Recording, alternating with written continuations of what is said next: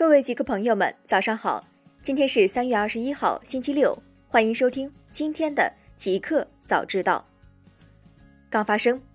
微信开始一百天清风计划，整治骚扰链接、恶意营销。三月二十号消息，微信官方公众号微信幺幺零宣布，即日起，微信平台将开展为期一百天的清风计划内容生态治理专项行动。清风计划将针对微信各环节内容生态进行治理，将继续清理打击非正常营销行为的诱导分享、发布骚扰、恶意广告和垃圾信息的外部链接的行为，同时进一步清理标题党、恶意引流、低俗炒作、地域攻击、传播伪科学等内容。此外，微信平台还将进一步整治使用外挂程序篡改客户端数据逻辑，以进行恶意营销、欺诈、刷单等危害生态健康的行为。调研公司微博辟谣，小米超越华为的报告非官方发布。三月二十号下午消息，调研公司 Strategy Analytics 发布微博称，此前有关网上流传的 Strategy Analytics 发布的二月手机排行榜 Top 六并非官方发布的数据，随后会发布一份声明，望请各位停止转载。据悉，这份报告于三月十九号晚在各媒体传开。根据报告配图显示。三星高居第一，苹果排名第二，小米则超越华为上升至第三位，华为滑落到第四。此消息一出，便得到多方媒体报道转载。但 Strategy Analytics 已于下午在微博声明，上述消息并非官方发布，至于其内容真实性，仍需得到进一步消息的验证。大公司，苹果在多国实施 iPhone 限购，同一型号最多购两台。三月二十号消息，据路透社报道。苹果公司于周五通过官网公告宣布对客户通过其在线商店购买 iphone 的数量进行限制每人最多只能购买两部手机。这一限制包括对美国中国在内的许多国家和地区的购买行为都有效。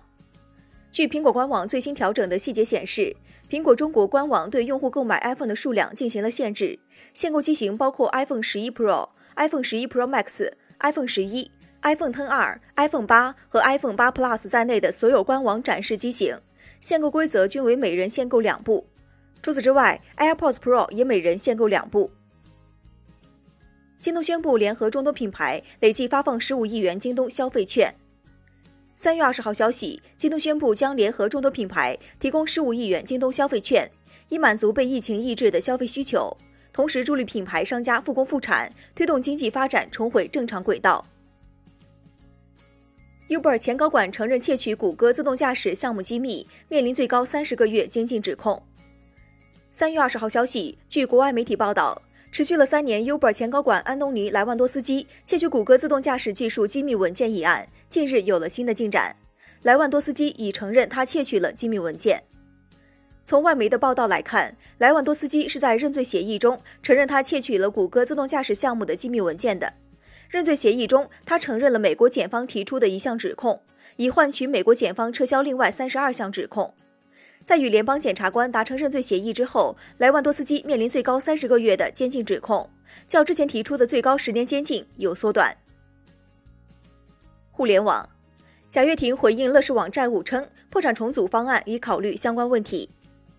三月二十号上午消息，美国洛杉矶时间三月十九号上午，加州中区破产法院正式批准了贾跃亭的破产重组资产披露声明和持产债务人贷款申请，并全面驳回揽财要求驳回破产重组的动议。法院在判决时表示，债务人贾跃亭一直在积极推进破产重组，目的是保护所有债权人的利益。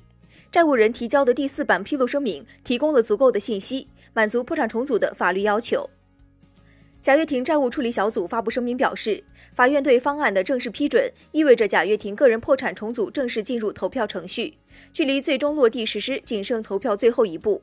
据悉，针对贾跃亭破产重组方案的债权人投票将于四月举行，若获得通过，贾跃亭将成为在美成功进行破产重组的第一位中国人。新款 iPad Pro 国行版开放购买，但仅限十一英寸 WiFi 版本。三月二十号。新款 iPad Pro 国行版本已经开放购买，但目前仅限十一英寸 WiFi 版本，十二点九英寸版本和所有蜂窝版本依旧处于待批准后发售的状态。目前新款 iPad Pro 的预计送达日期为两周后的四月二号至四月八号左右。十一英寸版本一百二十八 GB 起售价为六千二百九十九元，十二点九英寸版本一百二十八 GB 起售价为七千八百九十九元。新款 iPad Pro 的升级亮点在后置双摄和首次加入的激光雷达扫描仪，同时搭载 A12Z 仿生芯片和 U E 超宽屏芯片，全系升级至 6GB RAM。YouTube 宣布所有视频将为标清。三月二十号，全球最大视频网站 YouTube 宣布，由于成千上万的欧洲人受到新冠病毒疫情的限制，转为在家办公和观看视频，公司将降低在欧盟的流媒体视频画质，以减轻网络压力。YouTube 是继流媒体视频公司 Netflix 之后第二家宣布在欧盟降低视频画质的公司。在此之前，欧盟工业政策主管提埃里·布雷顿督促流媒体视频平台降低视频画质，以防网络堵塞。视频占据了互联网流量数据的很大一部分。YouTube 称，目前为止，公司只看到了几个网络使用高峰，但是决定采取措施，将欧盟网络的压力降到最低。我们承诺临时将欧盟的所有流量默认转为标清。YouTube 在一份声明中称，和高清相比，标清视频的清晰度将有所下降。二零一九美苹果用户平均付费同比增长百分之二十七，至一百美元。三月二十号，Sensor Tower 发布二零一九年美国 iPhone 用户在移动应用市场的消费数据报告。报告显示，二零一九年美国 iPhone 用户的平均付费较二零一八年增长百分之二十七，至一百美元。移动游戏付费方面，报告显示。二零一七年，美国 iPhone 用户在移动游戏的平均付费为三十六美元，二零一八年为四十四美元，二零一九年达到五十三点八美元，占应用内购总支出的百分之五十四，即连续两年保持百分之二十二的增长。虽然移动游戏在用户消费中比重最大，但增速最高的类别是摄影与录像。二零一九年。美国 iPhone 用户在以 YouTube 等流媒体以及 Pixart 等视频编辑应用为代表的摄影与录像类中，平均消费六点三美元，占人均付费额的百分之六点三，较二零一八年三点六美元增长了百分之七十五。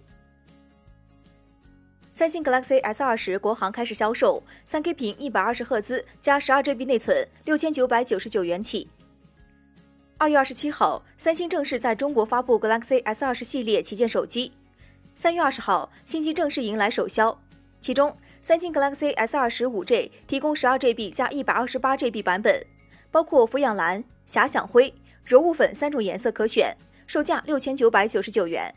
三星 Galaxy S 二十加五 G 提供十二 GB 加一百二十八 GB 版本，包括俯仰蓝、遐想灰、幻游黑三种颜色可选，售价七千九百九十九元。三星 Galaxy S 二十 Ultra 五 G 则包括两种存储版本。其中十二 GB 加二百五十六 GB 版本提供遐想灰与幻游黑两种颜色可选，售价九千九百九十九元；十六 GB 加五百一十二 GB 版本仅遐想灰配色，售价一万一千一百九十九元，暂未开售。新产品，英伟达向 COVID 十九研究人员免费提供 CPU 驱动的基因组测序工具。三月二十号，英伟达宣布向与 COVID 十九传播做斗争的研究人员免费提供为期九十天的 p a r a b r i c s 工具，且后续还可按需延展支持时间。作为一款 CPU 驱动的基因组测序工具，其利用图形处理器来加速执行以往可能需要耗费数日，但现在只需数小时就能完成的工作。